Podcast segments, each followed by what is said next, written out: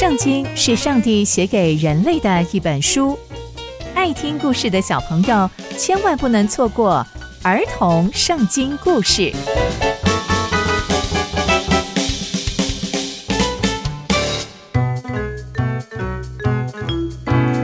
各位亲爱的大朋友、小朋友们，大家好，我是佩珊姐姐。小朋友们，今天佩珊姐姐要跟大家分享的故事是大卫的祷告。我们在前一集中知道。大卫想要帮上帝建造圣殿，而上帝竟然回复给他一篇对于以色列百姓的情书。那接下来又会发生什么样的事情呢？就让我们继续听下去吧。大卫听完上帝所说的情书之后，大卫王就进去坐在上帝的面前说：“上帝啊！”我是谁？我的家又算什么？你竟然要带领我到这地步！上帝啊，这在你眼中可能是一件小小的事情。你也说到你仆人家未来的事情。上帝啊，这可是我们人能遇到的事情呢。你真的是对我太好太好了。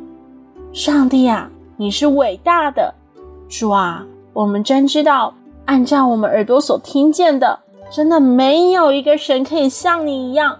我真要说，除了你以外，再也没有别的神了。而且世界上有哪一个国家可以像以色列呢？上帝，你是神，你亲自救赎了他们，让这些以色列的百姓亲自成为你的儿女。主啊！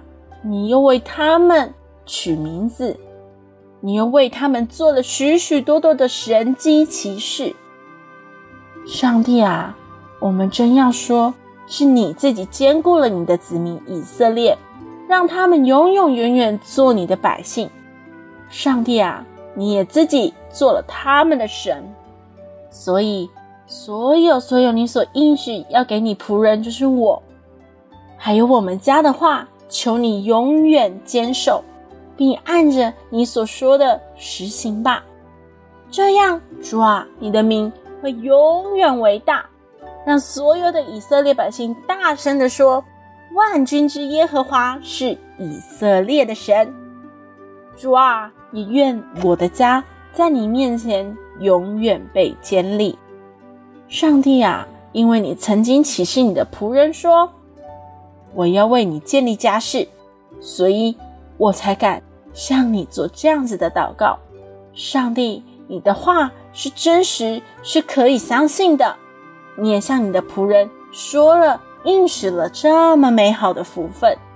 我真的是要来求你赐给你仆人的家，让我们一家在你面前可以永远长存。谢谢上帝，因为你曾经这样的应许。愿我的家因着你的赐福永远蒙福，上帝，我真是要来倚靠你，我真是要来你面前向你献上我的祷告。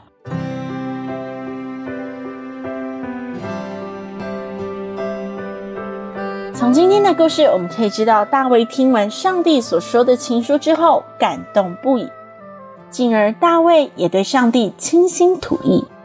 细细的诉说上帝带领以色列百姓所经历的神迹奇事。这里大卫也做了一个很好的榜样，向上帝祷告，不只说我们要求的事情而已，也可以向上帝感谢上帝为我们所做的每一件事情，细数上帝所赏赐的恩典哦。